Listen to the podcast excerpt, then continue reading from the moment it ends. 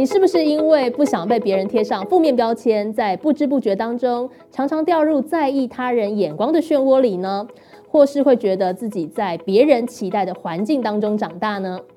各位听众朋友，大家好，欢迎收听商业周刊和教育部青年发展署合作直播的超强 Tuesday，会为大家邀请到优秀的青年来宾分享，在别人的眼光、期待以及框架之下，如何活出自己。找到自己热情和专业结合的发展方向。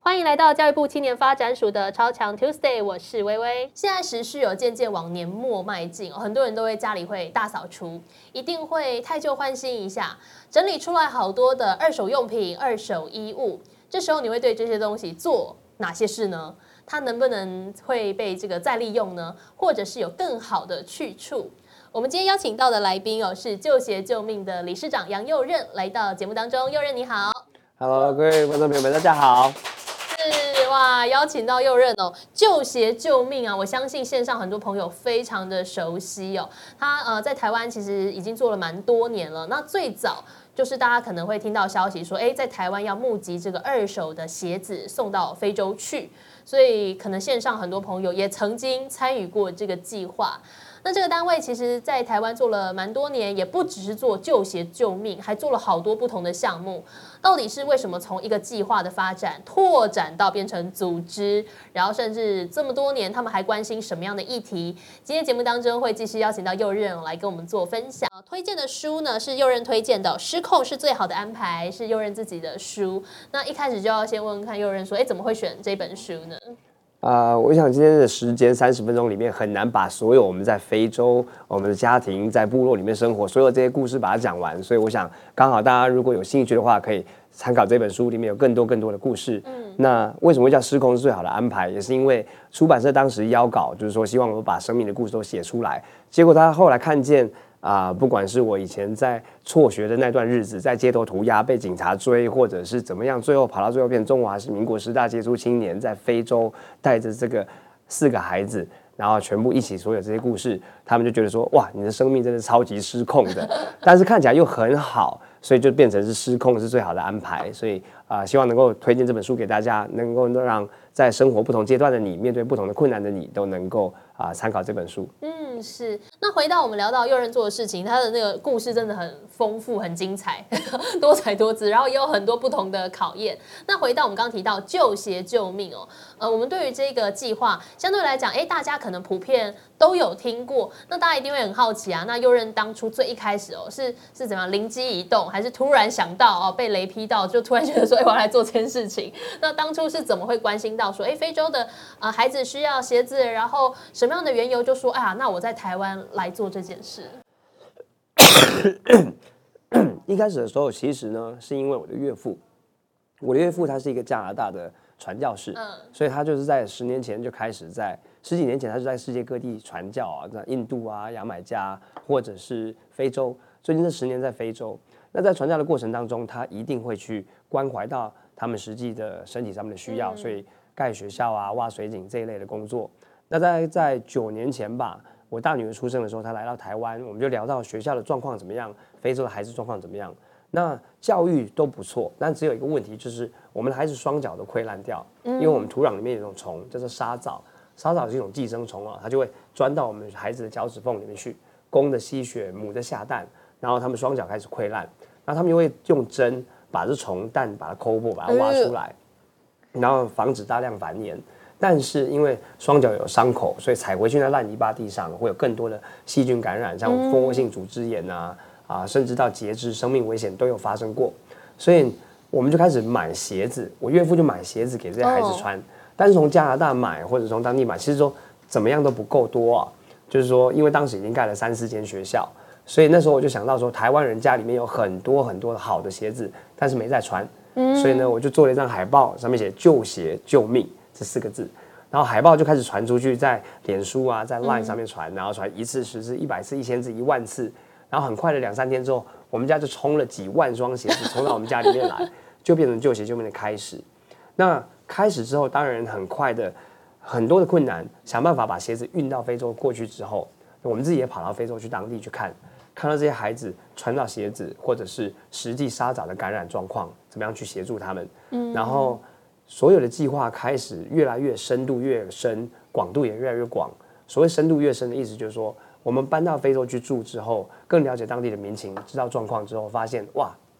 不是只有给鞋子就结束了，嗯而是他们没有完整的卫教的观念，所以我们开始请。护士、社工去教育当地的社工观念，这种教育观念。嗯，要不然在部落里面，我们曾经听过最扯的是，有人脚溃烂掉，就觉得说啊，那个是被巫师诅咒。哦，就是很迷信这样。对，各种不同的方式去处理这些东西都是非常危险的啊。所以呢，就是透过喂教。那喂教之后又发现说，哎，他们家里面可能是因为都是土壤的泥巴地的家，所以感染会各种不同的疾病从那边产生。所以我们就开始延伸专案，帮他们铺地板。所以，一个同样的救鞋救命这件事情，它的深度的确是可以越来越广，呃，越来越深，然后越来越完整。那当然，除了看到他们的双脚被医好之后，我们也发现，哎，孩子如果脚医好了，可是走路去喝细菌感染的黄色的脏水，他的死亡率是一样高的。所以那时候就觉得说，哎，那还是要延伸，开始帮他们挖水井、活水计划，开始做新学计划，帮他们盖学校、社区中心，教他们电脑，教他们纺织。然后后来又延伸到养鸡、农耕，提供这些工作机会啊，给他们足够的食物。然后整个社区发展下来，所以就变得专案越来越多，然后也有国际职工的活动。所以每年每一个月都会带很多台湾的国际职工过去。所以。慢慢慢慢的计划，整个协会就做的非常非常多的案子，嗯，到今天这个样子了。哇，其实大家一开始会觉得，哎，救鞋救命，印象还停留在我们送鞋子过去，而想啊，送鞋子，难道我每年都在送鞋子吗？没有没有没有，我们做了好多其他事情。那我想这也是右任跟团队真的实际到当地之后会发现到说，哎，不只是鞋子的问题，我们还有还有好多问题需要被解决。但是回到物资捐赠这一块，我想这也是很多台湾民众很熟悉的。在台湾有很多很热心的民众，就像刚刚讲那个鞋子就涌进你们家，你有想过会收这么多鞋子吗？啊，一开始真的是没有想到，但是后来一开始真的是。只想说哦，那边有什么问题，然后我们就去做。因为很多人看到我们协会现在的规模，可能就想说哦，你们当时是什么计划、怎么规划的？我说当时根本想不清楚，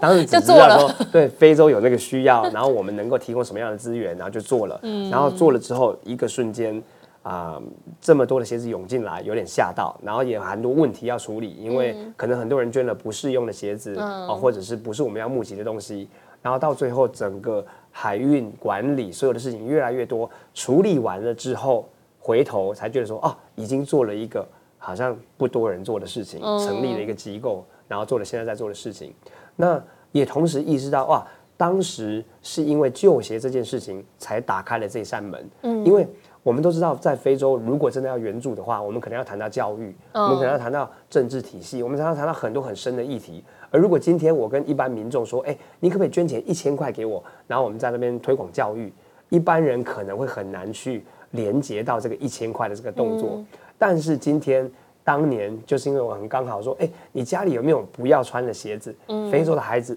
他们的双脚溃烂，所以你的鞋子能够帮他们一命。这个诉求非常的明显，而且参与的门槛非常的低，所以我们发现。不只是大家说，我有我家里好多鞋子哦，甚至他们会说，哦，我家里还有很多的阿姨呀，我们隔壁邻居啊，我的谁谁谁谁，所以大家全部都在免费帮我们宣传、推广、收集，甚至大家拎着鞋子来到现场的时候，他们看到这么多的鞋，他们会愿意当志工哦，一起来帮忙。对，而且他们当完志工之后会做什么事情？捐一千块哦，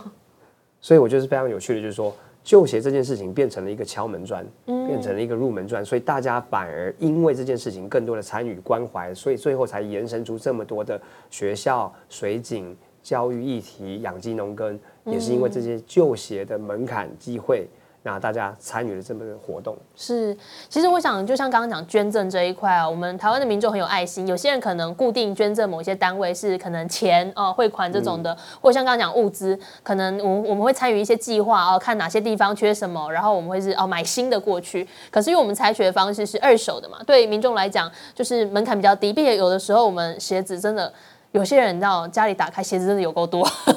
多的数不清。但那鞋子就可能你只是觉得不实穿，它其实还可以用，整理之后还可以再穿，其实就可以用这样的方式连接出去。那其实我们提到啊，当最一开始哦，就是说做这个计划就只是以鞋子为旧鞋为出发点，那去当地就说我们哦选非洲的地方啊是哪个地方？这些连接其实要联系的东西很多，会不会是你真的实际一开始做的时候才觉得哇我怎么这么天真？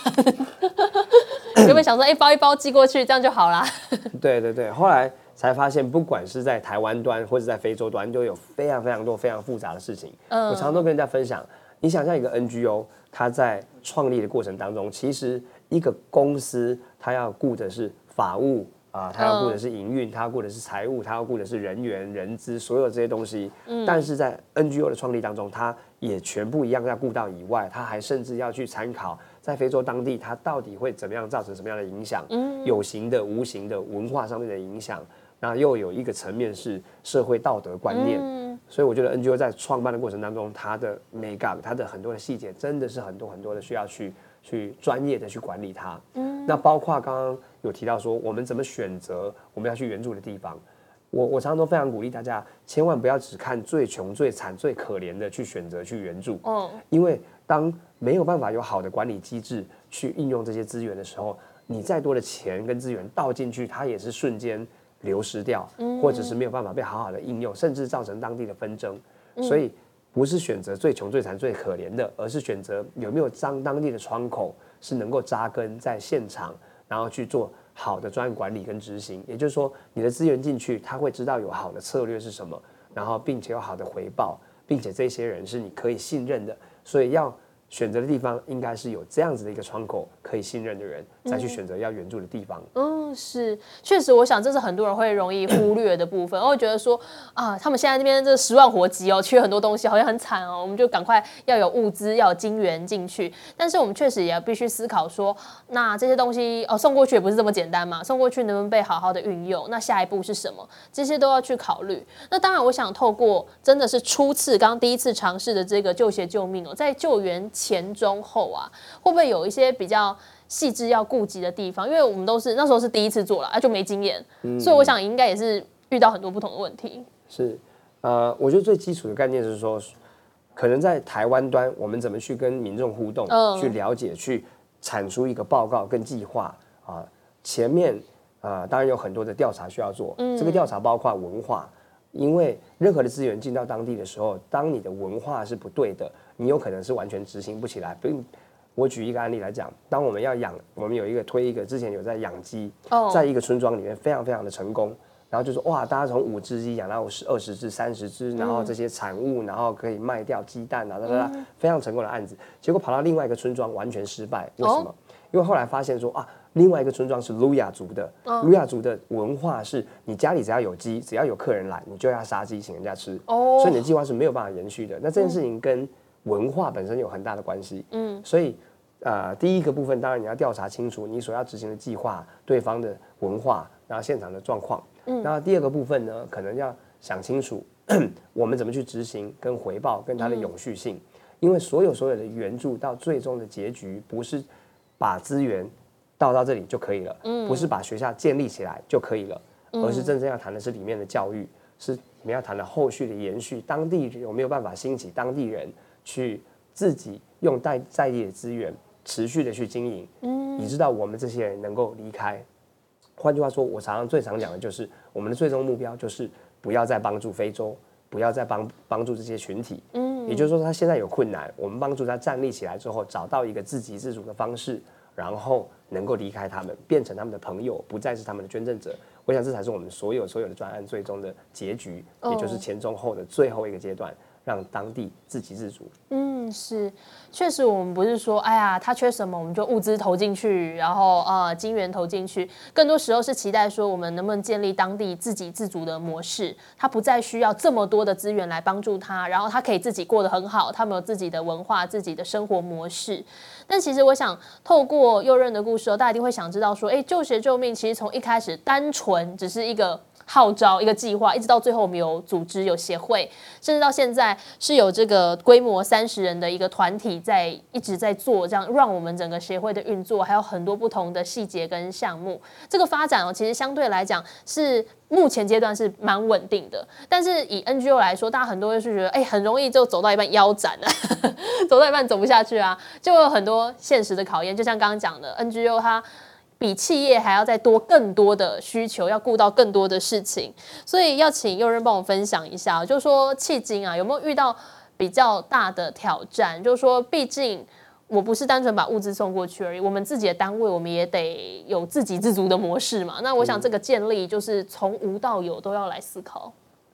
我可以跟大家分享一个蛮有趣的故事啊。有一次我在一个受邀在一个算是青年的 NGO。这样子的一个场合的时候去演讲，然后呢，站在我我前面的两三位讲者，他们可能就是二十几岁，然后非常有热情，然后创办这些他们属于 NGO，可能在东南亚，可能在任何地方关怀这些事情。然后这些讲者讲完之后，我也讲完，我们下台之后聊天的过程当中，我发现哇，原来这些青年创办人，他们每一个早上都有一份工作。也就是说，他们自己的机构其实是没有足够稳定的收入，能够支持他们自己的薪水，所以他的三四位员工都每一个人都是好朋友，然后都在自己的呃领域上班，然后下班之后再来去经营这件事情。那其实这样是有很大的风险的，有两个很大的风险。第一个风险是能撑多久？嗯，当你的机构其实是没有稳定的薪水的时候，你能够兼两份工兼多久做这件事情？三年、五年、七年、十年？啊，其实反正蛮辛苦的。那第二个问题，我反而觉得才是真正的问题，也就是在你的机构当中，如果每一个人都是兼着做这件事情，那所有的效率其实是会打折的。哦，也就是说，今天一百块进来处理任何一个专案，或者是要盖一间学校，做任何的事情，你的时间其实是只能够用你下班剩余的时间去处理这些议题，那效益绝对不会是最完整度最高的，你的关注度、完整度会会有耗损。所以我觉得这是一个其实蛮普遍、容易可以看到的状态。那换句话说，一个 NGO 如果真的要创立、开始要经营，其实还是必须要想到它的管理、它的 business model、它的收入、它的支出、它所有这些东西要怎么样建构一个完善的系统，它才会有效率的真的帮助非洲的孩子挖水井、盖学校、做所有所有的这些事情，还是必须要回到有效率、有成果的去做这些事情。那会是最对他们来讲，当地来讲是最好的。嗯，那在这个过程当中，也真的是蛮多困难的啦。那我最常被问的就是有没有想要放弃？哦，但我每次回答就是，我每一年都想要放弃。我几乎每一年都会想说，啊，是不是做到今年就好了？那压力大到不行，然后真的是没天没日的，没日夜的啊。我也常常跟我太太讲，我就做到今年就好，因为协会已经够稳定。嗯，我现在的离开，他还是可以继续往前走，我不一定要坚持在这边，没关系，他们都可以做的比我更好。然后呢，常常有这样的讨论。我最近一两年其实也有一次，我跟我太太在聊，我就聊到说，我是不是做到今年就好了？啊，真的是有点累了。嗯，然后后来在同一个时期过没几天，我的员工在非洲传了一个照片给我看，哦，然后我一看，哇，是一个非洲的孩子。左边呃，一手拿着干净的水，然后一手拿着他们原本在喝的黄色的水。嗯，然后我的员工就跟我们说：“哦，我们这一口井又挖好了，又有几千个孩子能够喝干净的水，然后生活大大的改善这样子。”然后我看到这照片之后，我就转头跟我太太说：“要不我们再多做几年好了。你就被一张照片说服了，这样吗？就是说，我觉得在这个过程当中，除了营造一个好的经营团队以外，有一个很重要的事情，可能是我们可以自己提醒：为什么当初要开始？嗯，这个初衷，这个核心，我的辛苦的坚持，最后的结局是非常非常值得的，有意义的。所以我想，这个是这样子的状态。我觉得那是就像刚刚那个周期，每年都说想走，但每年好像都有理由让你留下来，知道吧？但我觉得，就像刚刚提到的哦，你如何让你的这个组织单位是有自给自足的模式，其实很重要。不然就会像刚刚讲的，很多年轻人想要投入，当当然大家那个热情哦是很热血的，然后理念也是很不错的，但是现实是很骨感的，现实的考验就是。有的时候会重挫大家的热情，我觉得这这也是很多假设是呃真的开始在做 NGO 或是一些青年比较刚开始入门的人会觉得蛮艰困的地方。那就像刚刚有人讲到，你你自己在这一个八年的期间呢，嗯，或或多或少会遇到一些困难，或者是觉得很难突破。当然也有些得到鼓励的部分。那就像刚刚讲到，有些人觉得。有些单位确实就真的不久，感觉一两年啊，好像真的就撑不下去。有些真的在做这些事情的青年也会觉得很可惜。你会怎么样对这样的青年提供一些建议呢？因为毕竟理念很好，但是有的时候要做就是做不下去。或像刚刚讲，不是每一个都可以顺利到第八年，这确实也是一件不容易的事。我大概有几个建议可以给大家。第一个建议就是说，呃，在做这些事情的时候，我们要把它看成是一个非常非常呃呃需要很多专业的一个工作。那就表示说，你自己不管你是创办人，或者是你是哪一个阶段的人，你自己需要在这个领域当中不断的去学习，学习你的专业，学习跟捐赠者的对谈，学着学习管理，学习财务，学习在执行端专案执行的事情，你必须要不断的去学习，你才有可能做得更好。那不是说。不能用爱发电啦，不好意思，就是说 NGO 这件事情不能够只是很有热情、爱心，然后这件事情，然后我们就期待哦，非洲的啊柬埔寨的孩子或哪里的孩子，他生命就会大改善。他们需要的是一个很专业的、自给自足的策略，帮助他们脱离这些贫穷，而不是我们有很多的爱心，然后流眼泪这样子而已。嗯，啊，所以第一个事情是我们必须要不断的去精进我们自己本身的专业。嗯，那第二个部分呢，可能是。我们如果真的没有办法自己经营管理一个团队、一个组织、一个机构，那或许你可以思考，这不是你自己而已，你可以去参加其他的团队，嗯，你可以去参与、去结合，要么可以去结合其他的团队一起合作，嗯，那如果没有合作的这个模型出现，那或者是你真的走了几年之后不行，没关系，放下去参与现在已经有好的模型执行团队，那也是很好。因为重点不是要为自己留名、创自己的机构，重点是这些孩子、这些需要的援助的群体，他们怎么样得到援助？而如果已经有这些群体在呃机构在做这些事情，你的参与也相信是一个很大的帮助。那最后可以鼓励大家一句话，就是说，就算只做一年、两年，我觉得都有价值。嗯，就算做了一年、两年，它不能变成一个长期运作的大机构，那这这两年里面所能够援助到的人们。这两年里面所能够帮助到的社会的事件，我觉得都还是一个很美的一件事情。一个人的人生当中能够抽出两年为这个社会做出有价值的事情，我觉得都还是好事。嗯，所以怎么样都是好的。嗯，是我们线上也有朋友提问哦，就说啊，如果收到那个救援物资过多的时候该怎么办？我觉得台湾民众很热情哦，像我们有时候看到那个时局的变化啊，有什么计划或有什么单位哦，就一股脑儿就 疯狂捐哦。那我相信这些单位肯定会收到这个爆量的东西，啊，就像刚刚讲到，有些收到可能还是不对的物资。那我想在救协救命这一块，可能也有收很多物资的经验，通常要怎么来做处理呢？如果在救血救命的物资里面的话，我们有几个调节的方式哦。因为我们有自己的仓库，所以它能够囤放。也就是说，就算我现在收到很多，那我可以分批慢慢慢慢的寄到有所需要的国家。嗯，那所以第一个是时间点，我们可以拉长，然后慢慢慢的去呃给予，呃不用说一次一定要马上全部都给出去，可以慢慢的给予。第一个时间，第二个是地点哦，就是说我们可以。发送到不同的地方、不同的国家，嗯，像之前海地在地震的时候，我们也虽然它不是非洲，但是也因为需要，也因为有连接，所以我们就可以发到海地，发到不同的地区，嗯，或者是这个国家之前因为疫情锁国，它陆海空全部锁起来，那我们就可以往其他地方去移动，所以从时间可以调配，从地点也可以调配，那甚至是里面的物资资源，我们也有可能是啊转借，假设是非洲这边是不需要的资源。那在台湾端，如果能够找到其他机构的需要，我们也会跟他们联系，我们也可以一起合作，去呃转换到其他的管道上面去做更进一步的。这个援助是，就是看说这些东西不要浪费了，而是说真的针对一些特殊需求重新做调度，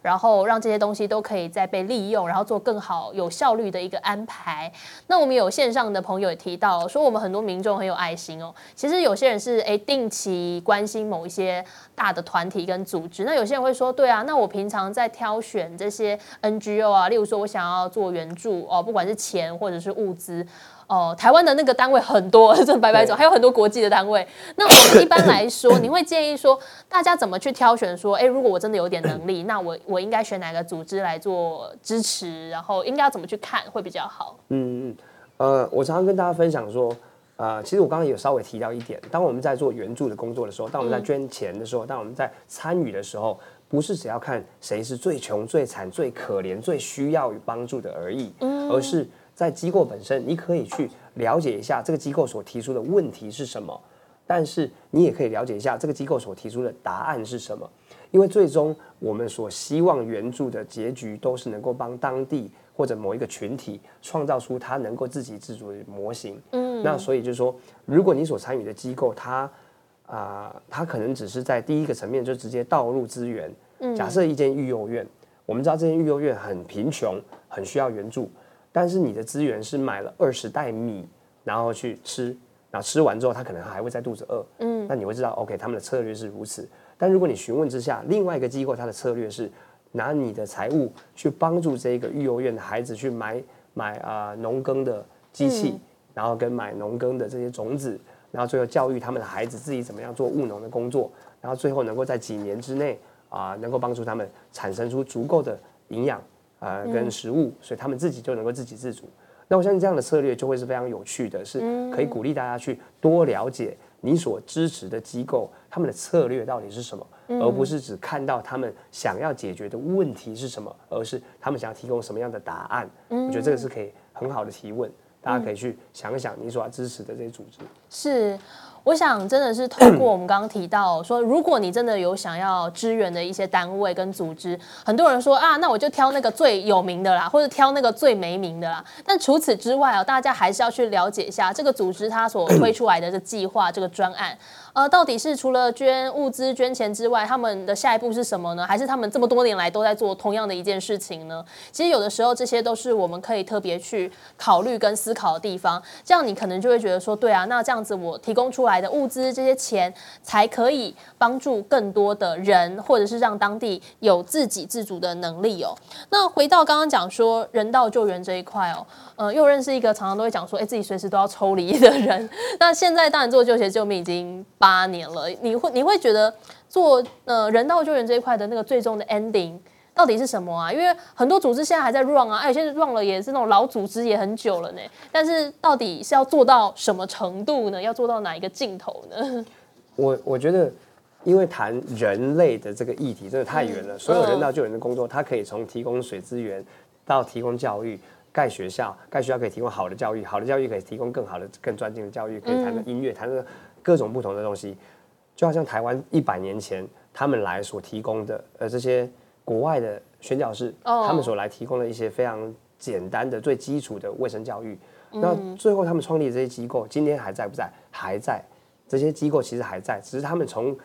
早年提供最基础的生活的事情，变成提供现在的孩子的教育。更高一层的关怀，嗯，所以我觉得，呃，人道救援工作者他们永远都会在，因为这个世界永远都有爱，嗯，那只是说我们就是尽力的去做好我们现在所关怀的群体他们的需要是什么，然后提供他们所需要的东西。那有一天他们会再进步，继续往前走，而他们所需要的事情会不一样，但是这份爱会继续存在，会继续提供到时候他们所需要的事情。嗯，那我想这个大概是我们能够继续、继续、继续一直不断的做。关怀的动作是就不断的滚动下去，就像这个组织的里面的人也会不断的换啊。但是我们做的事情，我们要做的这些事情，其实本身还会始终存在啊。一个问题解决，会有下一个问题，我们就不断的来投入跟支援。那今天机会很难得，右任也有一句话要送给我们超强 Tuesday 的这个线上的朋友。那这句话是哪一句话呢？没有行动的梦想是改变不了世界的。哦，没有行动的梦想是改变不了世界的。所以，我们那个理事长是行动派的，就觉得要